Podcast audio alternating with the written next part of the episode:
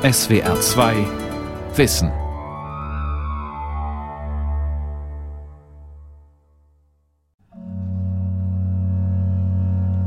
Manche jahrhundertealte gotteslästerliche Thesen erschrecken gläubige Menschen noch heute. Moses ist ein Betrüger. Jesus ist ein Betrüger. Mohammed ist ein Betrüger. Das sind Kernsätze eines berüchtigten religionskritischen Buches, das freigeistige Intellektuelle im Zeitalter der Aufklärung in aller Heimlichkeit lasen und unter der Hand an Gesinnungsgenossen weitergaben. Weiter war dort zu lesen Die Existenz eines Gottes, die Unsterblichkeit der Seele, Hirngespinste. Diese Schriften über die drei Betrüger sind die bekanntesten und berühmtesten und weit verbreitesten Texte der Radikalaufklärung überhaupt. Radikale Religionskritik. Das Traktat über die drei Betrüger.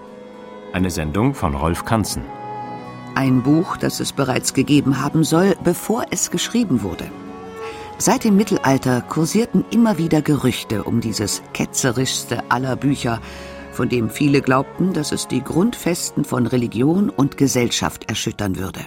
Es scheint mir zu sein, dass, dass diese Legende, dass die drei Religionsstifter der großen Religionen Betrüger gewesen seien, fast wirkungsmächtiger und in gewisser Weise auch wichtiger war als die Schriften selber, die es dann gab. Der Historiker Martin Mulzow ist Professor für Wissenskulturen der europäischen Neuzeit an der Universität Erfurt und Experte für ketzerische Schriften. Dass Mohammed ein Betrüger gewesen sein soll, war seit der Entstehung des Islam im sechsten Jahrhundert einer der üblichen Vorwürfe christlicher Theologen. Dass aber gleich alle drei Offenbarungsreligionen bloße Erfindungen seien, zu dieser ungeheuerlichen Aussage gab es erstmals im frühen Mittelalter Gerüchte. Und zwar im arabischen Kulturkreis.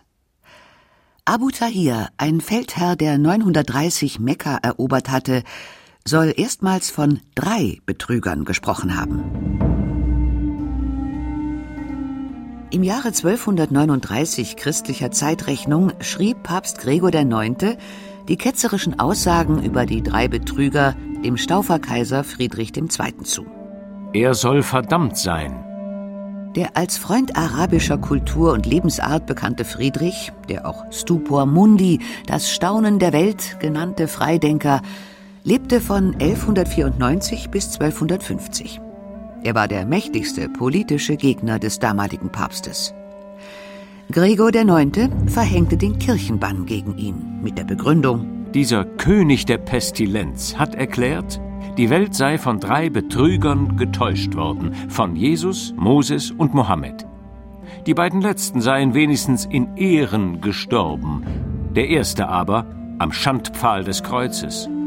Außerdem behauptete der Papst, Friedrich II. habe die Ansicht vertreten, man brauche an nichts zu glauben, was der Natur und der Vernunft zuwider sei. Er soll verdammt sein. Seit dem Mittelalter ging das Gerücht um, es gäbe ein Buch mit dem Titel Die drei Betrüger. Viele suchten in verstaubten Kirchenarchiven und in Bibliotheken entlegener Klöster nach diesem legendären Werk. Sie verschafften sich Zugang zu den gut gesicherten Giftschränken privater Sammler und recherchierten in geheimen Lagern anrüchiger Buchhändler. Doch niemand fand diese Schrift, nicht die Kirchengegner, die sich von ihr kritische Anregungen erhofften, und auch nicht die Kirchenvertreter, die sie widerlegen oder vernichten wollten. In der Korrespondenz der Gelehrten seit dem späten Mittelalter gibt es immer wieder Berichte, man habe von einem Kollegen gehört, dass dieser wiederum einen Kollegen habe, dessen Schüler eine Abschrift dieses Buches gesehen habe. Gerüchte dieser Art gibt es zuhauf. Winfried Schröder ist Professor für Philosophiegeschichte an der Universität Marburg. Sein Spezialgebiet ist die Geschichte der Religionskritik. Die Suche nach einem Exemplar des Betrügerbuchs blieb bis ins späte 17. Jahrhundert vergeblich. Zum Teil gab es ganz tragische Vorkommnisse. Zum Beispiel wird von einem Gelehrten berichtet, er habe tatsächlich es geschafft, in einer alten Klosterbibliothek ein Buch zu finden über die drei Betrüger, auf Lateinisch geschrieben. Er fand es, lieh es sich aus von den Mönchen, musste sich dann aber zu Bett legen, um das Buch tags drauf zu lesen. Als er es dann tatsächlich am folgenden Tage aufschlug, waren alle Seiten mit schwarzer Tinte übermalt und es roch nach Schwefel. Im Laufe des 17. Jahrhunderts gewann aufklärerisches Denken an Bedeutung und gab den Gerüchten um das ketzerische Buch weitere Dynamik. Gekrönte Häupter, die sich für Philosophie und Wissenschaft interessierten oder die es aus Prestigegründen besitzen wollten, sandten ihre Bibliothekare aus und boten gewaltige Summen für die berüchtigte Schrift über die drei Betrüger. Königin Christine von Schweden bot ihrem Gesandten im westfälischen Münster 30.000 Franken. Er soll das Buch besessen haben, hieß es. Doch dann, auf dem Sterbebett, soll er in Gewissensnöte geraten sein und angeordnet haben, es zu verbrennen. Also man kann sehen, dass dieses Buch bis hinein in, die, in den Volksaberglauben bekannt war und dort zur Produktion ganz putziger Geschichten geführt hat. Auch gab es seit dem Mittelalter immer wieder neue Gerüchte darüber, wer denn der Verfasser sei, wenn es doch nicht Friedrich II. gewesen sein sollte. Diese Suchgeschichte nennt Autoren Boccaccio noch im 14. Jahrhundert, dann viele Renaissance-Autoren, Pomponazzi, dann Baudin, dann im frühen 17. Jahrhundert Vanini, Campanella. Lucilio Vanini wurde 1619 in Lyon auf Betreiben der Inquisition als Ketzer auf dem Scheiterhaufen verbrannt. Tommaso Campanella wurde um 1600 auf Anordnung des Papstes inhaftiert und schwer gefoltert. Als mögliche Autoren werden auch der 1600 in Rom hingerichtete Giordano Bruno genannt, auch Baruch de Spinoza oder der arabisch-islamische Aufklärer Ibn Rushd, auch als Averroes bekannt. Man geht sozusagen die ganze Reihe von radikalen oder protoradikalen Autoren durch als mögliche Verfasser dieser Schrift, die man nie gesehen hat, und schreibt dadurch in gewisser Weise bereits eine Geschichte der Radikalaufklärung. Martin Mulzo ist Experte für clandestine, also für im Untergrund kursierende, heimliche Schriften. Die erschienen anonym, oft handschriftlich vervielfältigt, und wenn sie gedruckt wurden, dann ohne Angabe von Verlag und Erscheinungsort. Wer sie verfasste, las oder verbreitete, landete im 17. und 18. Jahrhundert im Gefängnis und in den Jahrhunderten davor oft auf dem Scheiterhaufen. Einige dieser heimlich kursierenden Schriften zählen Wissenschaftler zur Radikalaufklärung. Das ist eine Form von Aufklärung, die weitergeht als übliche Aufklärung, also nicht nur reformiertes Christentum, eine institutionell gesäuberte Form von Kirche oder so, sondern Ablehnung aller Religion, das ist, glaube ich, die wichtigste Stoßrichtung gegen Religion. Aber in vielen Traktaten ist auch eine Stoßrichtung politischer Art zu sehen, gegen Herrschaft, Fürstenherrschaft allgemein, die dann als Tyrannis angesehen wird. Genau darum, so das langlebige Gerücht, soll es im Traktat über die drei Betrüger gehen. Um eine radikale Emanzipation des Menschen von religiöser und politischer Herrschaft. Nach 450 Jahren Gerüchteküche schien nun in den Anfangsjahren der Aufklärung die Zeit reif dafür, dass dieses berüchtigte Werk endlich geschrieben wurde. Unabhängig voneinander haben zwei Autoren, einer in Deutschland und einer in Frankreich, zur Feder gegriffen und das Buch, nach dem alle suchten, selbst geschrieben. Wir haben heute zwei Traktate über die drei Betrüger nachdem unsere Vorfahren bis ins 17. Jahrhundert vergeblich nach überhaupt einem einzigen gesucht hatten. Wir haben zum einen einen lateinischen Text mit dem Titel De Tribus Impostoribus. Wir haben zum zweiten einen französischen Text Traité des Trois Imposteurs. Das in Latein verfasste Buch tauchte in handschriftlicher Form zuerst im heutigen Deutschland auf. Das Französische, das ebenfalls zunächst in handschriftlicher Form kursierte, wurde etwas später in kleiner Auflage gedruckt und unter Intellektuellen in den Niederlanden und Frankreich verbreitet. Im lateinischen Text bemängelt der anonyme Autor zunächst Die Menschen wüssten gar nicht, was sie glaubten. Sie beschreiben Gott nach ihrer eigenen Unwissenheit. Und sie kümmerten sich nicht um Widersprüche der Bibel, wie etwa den, dass ein Gott der Liebe die ganze Menschheit verdamme, nur weil Eva und Adam vom verbotenen Baum gegessen hätten. Aber, sagen sie, Gott ist wegen seiner Liebe zu verehren. Wie? Ist das Liebe, wenn man unschuldige Nachkommen wegen des Vergehens eines einzigen einer unendlichen Schuld unterwirft? Hinzu komme, heißt es im lateinischen Traktat, viele Geschichten der Bibel seien unvereinbar mit der Idee eines guten und friedvollen Gottes. Was haben Moses und Josua nicht auf Befehl Gottes für Mord und Totschläge begangen? Außerdem fragt der Autor, warum sollte ein glückseliger und vollkommener Gott überhaupt Menschen erschaffen haben? Wie kann Gott, der Allervollkommenste, irgendeines Dings bedürfen? Und warum sollte er Menschen erschaffen, von denen er wissen musste, dass sie ihm Ärger machen würden? Das Fazit des lateinischen Betrügertextes lautet, Religion sei nichts als eine Erfindung der Mächtigen, um das Volk in Schach zu halten. Diejenigen, die am Ruder sitzen, bedrohen das Volk mit der höchsten Macht und Rache, geben einen vertrauten Umgang mit Gott vor und suchen sich Leute aus, die sich für ihre Schelmerei schicken. Der Verfasser des lateinischen Traktats appelliert an die Menschen, sich ihres Verstandes zu bedienen, endlich mündig zu werden und Verantwortung für sich zu übernehmen.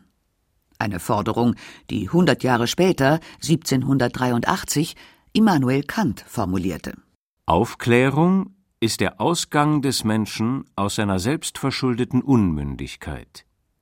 Unmündigkeit ist das Unvermögen, sich seines Verstandes ohne Leitung eines anderen zu bedienen. Doch Kants Kritik an Religion und Gottesglaube ist keineswegs so massiv wie die anonyme, radikal aufklärerische Schrift von den drei Betrügern, die hundert Jahre zuvor entstand. Kant bekennt sich nicht zum Atheismus und greift die heiligen Schriften nicht frontal an. Das lateinische Betrügerbuch, die Tribus Impostoribus, tauchte in den 1680er Jahren in Deutschland auf. Es wurde mit der Bibliothek seines Besitzers, eines Theologen namens Meyer, im frühen 18. Jahrhundert versteigert. Diese Auktion, die 1714 in Berlin stattfand, hat enormes Aufsehen erregt. Aus allen Ländern kamen Bieter bzw. Abgesandte der Interessenten zusammen. Der Zar von Russland schickte jemanden. Der Kaiser aus Wien schickte jemanden. Leibniz, der große Philosoph Leibniz, wurde von seinem Dienstherrn, dem König von Hannover, nach Berlin geschickt, um dieses Exemplar zu ersteigern. Er hatte keinen Erfolg. Das Buch kam in die Kaiserliche Bibliothek nach Wien. Heute ist es in der Österreichischen Nationalen Bibliothek verwahrt. Doch es zirkulierten Abschriften des Buches, Mitte des 18. Jahrhunderts sogar einige gedruckte Exemplare, die allerdings auf das Entstehungsjahr 1598 vordatiert waren.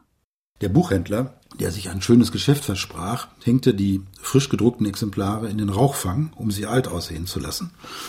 Es gelang ihm noch, einige Exemplare zu verkaufen.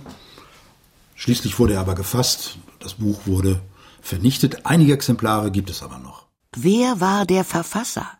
Diese Frage war noch offen. Stammte das lang gesuchte Traktat tatsächlich, wie oft behauptet, aus dem Mittelalter? Wieder setzte eine akribische Suche ein. Es gab neue und alte Spekulationen. Die üblichen Verdächtigen wurden genannt. Der Stauferkaiser Friedrich II., der als Ketzer hingerichtete Vanini oder Campanella, Vielleicht der Renaissance-Philosoph Niccolo Machiavelli? Zugetraut wurde diese gotteslästerliche Schrift auch dem niederländischen Philosophen Baruch de Spinoza.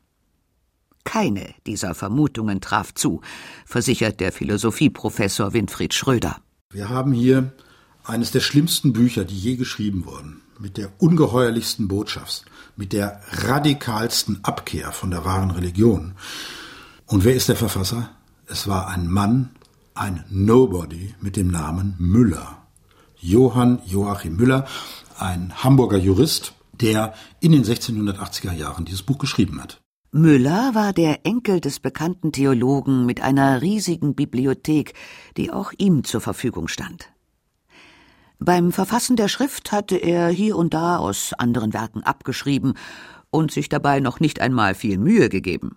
Man findet in dem lateinischen Text wörtlich übernommene Passagen aus dem Leviathan von Hobbes, der 1651 zum ersten Mal erschien. Also haben wir einen Anhaltspunkt dafür, dass das Buch auf jeden Fall aus der zweiten Hälfte des 17. Jahrhunderts stammt. Johann Joachim Müller hatte, heute sagen wir, plagiiert. Spuren von Hobbes und Spinoza sind in seinem Text sehr deutlich. Teilweise hat er sogar wörtlich abgeschrieben, auch Passagen aus seiner eigenen Doktorarbeit. Da gibt es wörtliche Übernahmen. Außerdem hat sich gezeigt, dass das Manuskript des lateinischen Betrügerbuchs, das sich in Wien befindet, das Autograph ist. Es ist die Handschrift Johann Joachim Müllers. Die von Winfried Schröder zusammengestellten Indizien sprechen eindeutig für den Juristen aus Hamburg. Offen bliebe noch die Frage, wie die Handschrift Müllers in die 1714 in Berlin versteigerte Bibliothek des Theologen Meyer kam. Der Historiker Martin Mulzow meint, Müller habe den Text als fast so eine Art Scherzartikel einem Pastor untergejubelt hat, mit dem er befreundet war oder die Familie war befreundet. Er selber kam aus einem Pastorenhaus und dieser Pastor, Johann Friedrich Meyer, war ein richtiger Atheistenriecher und Sucher nach solchen clandestinen Schriften und meinte, dass in dieser Bibliothek des Großvaters Müller sowas sein könnte. Und der Enkel Müller, der wohl recht freigeistig gedacht hat, hat wohl gemeint, jetzt äh, gut, wenn der so, so sehr danach sucht, dann schreibe ich ihm den Text. Empört verkündete Pastor Meyer im Jahre 1688, er habe sie endlich gefunden die abscheulichste aller atheistischen Schriften. Freigeist Müller wird sich insgeheim prächtig amüsiert haben. Das ist eine interessante Form, die meiner Meinung nach relativ typisch ist für diese frühe Form von Radikalität halb ernst gemeint, weil wirklich viele Zweifel sich angesammelt haben bei diesem jungen Müller und gleichzeitig auf die Situation reagierend, fast so im, im Sinne eines Scherzes, die Sache dann in Zirkulation bringen, also zunächst mal im privaten Bereich, aber das zieht dann natürlich irgendwann seine Kreise. Im 17. und 18. Jahrhundert entstand so etwas wie eine clandestine, also heimliche, aufklärerische Subkultur, unter deren Anhängern als Bücher gebundene anonyme Handschriften kursierten.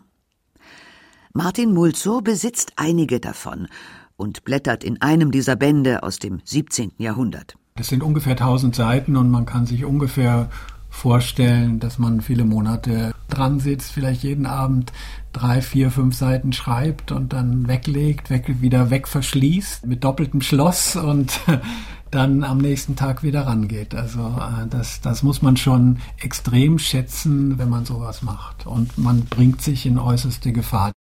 Heimlich kopierte und im Verborgenen gedruckte Bücher wurden in privaten Bibliotheken versteckt und nur an persönlich bekannte und vertraute Personen verliehen. Oft waren es etablierte Gelehrte, die eine Art Doppelleben führten. Ein öffentliches Leben, etwa als ehrwürdige Juristen und Theologen, und ein zweites, verborgenes Leben als Verfasser religions- und herrschaftskritischer Bücher. Andere kritische Autoren suchten nach raffinierten legalen Möglichkeiten, ihre Gedanken öffentlich zu machen, erzählt der Historiker Martin Mulzow. Das können Sie machen, indem Sie einen Dialog schreiben und der eine der Dialogpartner ist halt der Schlimme und man kann aber nicht genau sagen, welche Positionen Sie vertreten. Oder Sie schreiben eine Widerlegung, nehmen aber nur schwache Argumente. Ja, dann kann sich der mitdenkende Leser auch denken, ach, so schlecht ist dieser Text gar nicht, der da widerlegt wird. Also es wird auch manchmal gemacht. Oder religionskritische Autoren bekennen sich in einer Schrift mehrfach vordergründig zu Bibel und Kirche, um dann abweichende Positionen mit schlagkräftigen Argumenten vorzutragen. Auf raffinierte Vertuschungen verzichteten die Autoren der Traktate von den drei Betrügern. Denn es gab nicht nur Müllers lateinische Betrügerschrift.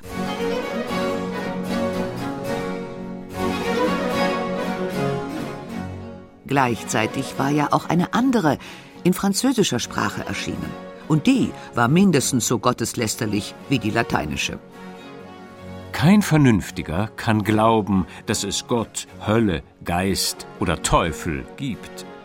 Diese bedeutend klingenden Worte sind sämtlich erfunden worden, um das Volk zu verblenden und einzuschüchtern. Aber im Falle des französischen Textes ist es nicht gelungen, herauszufinden, wer den Text geschrieben hat. Wir wissen nur, der Text tauchte im späten 17. Jahrhundert auf als Manuskript und er wurde im Jahre 1719 gedruckt. Die wahrscheinlich in den damals liberalen Niederlanden gedruckte Schrift erhielt zunächst den Titel Quintessenz der Philosophie Spinozas. Diese Verbindung mit Baruch de Spinoza ist nicht zufällig. Seine Philosophie galt als atheistisch. Es gibt aber auch einen zweiten Grund, und das ist der, dass dieser Text, Traktat über die drei Betrüger, der französische, in wesentlichen Stücken von Spinozas Philosophie abhängig ist, ja sogar wie ein Patchwork aus Textbausteinen des Werkes Spinozas zusammengesetzt ist. Damit lässt sich die Schrift auch zeitlich eingrenzen. Spinoza lebte von 1632 bis 1677. Dessen ungeachtet folgten noch im 20. Jahrhundert einige Historiker dem Mythos, dass diese Schrift wenigstens in Teilen im Mittelalter oder in der Renaissance entstanden sei. Ominös ist auch die Erklärung des anonymen Autors des französischen Traktates, weshalb der Text nicht in der Schriftsprache dieser Zeit in Latein vorläge. Der Mann gab vor, in einem Kloster den lateinischen Betrügertraktat in einer echten mittelalterlichen Handschrift gefunden zu haben. Die Mönche erlaubten ihm, dieses Buch anzuschauen, darin zu blättern und auch ein wenig zu lesen. Sie verboten ihm aber und nahmen ihm einen Eid ab, dieses Buch abzuschreiben. Er musste dies bei seiner ewigen Seligkeit schwören. Das tat er auch, hat dann aber, ohne seinen Eid zu brechen, dieses Buch nicht abgeschrieben, sondern gleich ins Französische übersetzt. Erzählt Winfried Schröder, der Herausgeber des heute im Buchhandel erhältlichen Textes. Im 18. Jahrhundert war dieses radikal aufklärerische Buch vom Klerus und anderen Profiteuren des Glaubens gefürchtet. Man hat dem Volk eine Abneigung gegen die Philosophen eingeflößt. Denn die Vernunft, die diese lehren, könnte es zur Erkenntnis der Irrtümer führen. Der Erfolg der Vertreter dieser religiösen Absurditäten ist so groß, dass es gefährlich ist, sie zu bekämpfen. Diese Betrüger haben ein zu großes Interesse an der Unwissenheit des Volkes. Der anonyme Verfasser des französischen Betrügertraktats macht sich lustig über die Krankenheilungen und Totenerweckungen des Neuen Testaments und über die Jungfrauengeburt Jesu.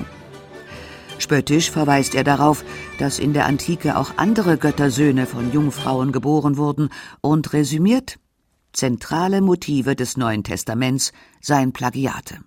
Den Anhängern dieser absurden Glaubensvorstellungen sei das klar. Als Beleg wird Papst Leo X.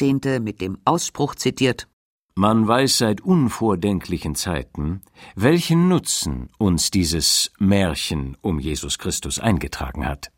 Mohammed kommt in beiden Traktaten noch vergleichsweise glimpflich davon. Im Französischen wird er zwar als gänzlich ungebildet dargestellt, er sei aber geschickt genug gewesen, dem Volk glauben zu machen, dass Gott ihn eingesetzt habe. Ich, euer Gott, tue euch kund, dass ich Mohammed als Propheten aller Völker eingesetzt habe. Er wird euch mein wahres Gesetz lehren. Im Gegensatz zu Moses und Jesus sei es Mohammed immerhin gelungen, schreibt der Autor anerkennend, den Erfolg seines Betrugs genießen zu können. Er hatte mehr Glück als Jesus, da er noch vor seinem Tode erleben konnte, wie sein Gesetz Verbreitung fand. Immer wieder wird bekräftigt, es gebe drei Betrüger und keinen Gott. Neben Hobbes und Spinoza greift der Verfasser auch auf Anregungen antiker Philosophen zurück, etwa Epikurs.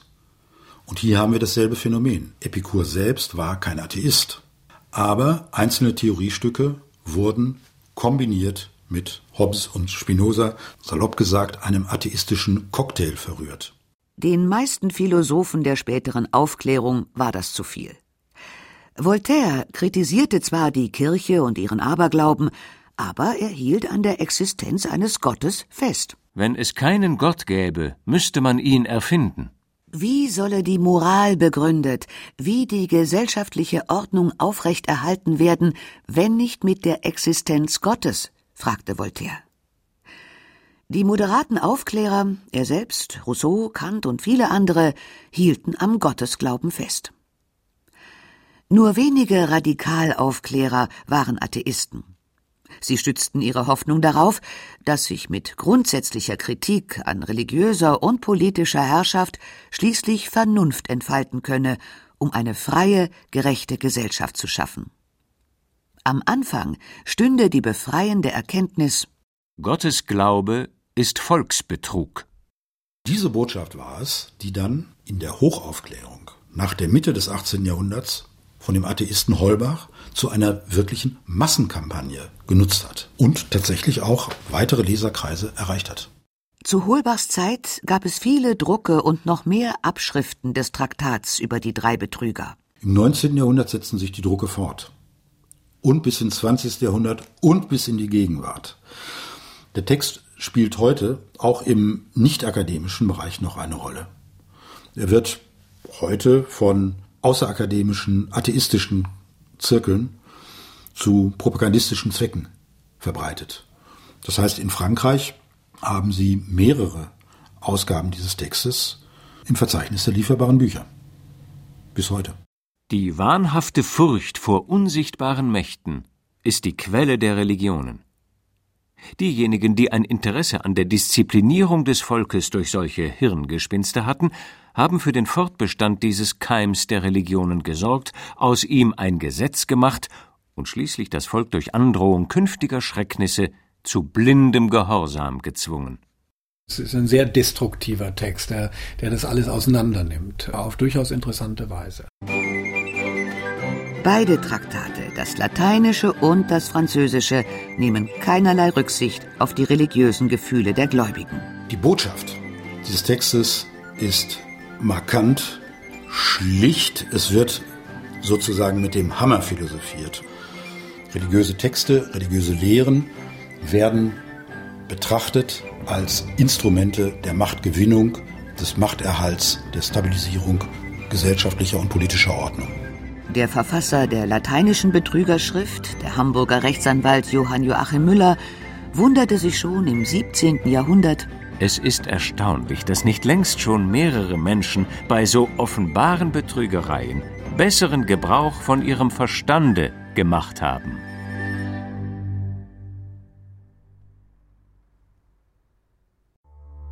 Die Welt verstehen. Jeden Tag. SWR 2 Wissen. Manuskripte und weiterführende Informationen zu unserem Podcast und den einzelnen Folgen unter swr2.de.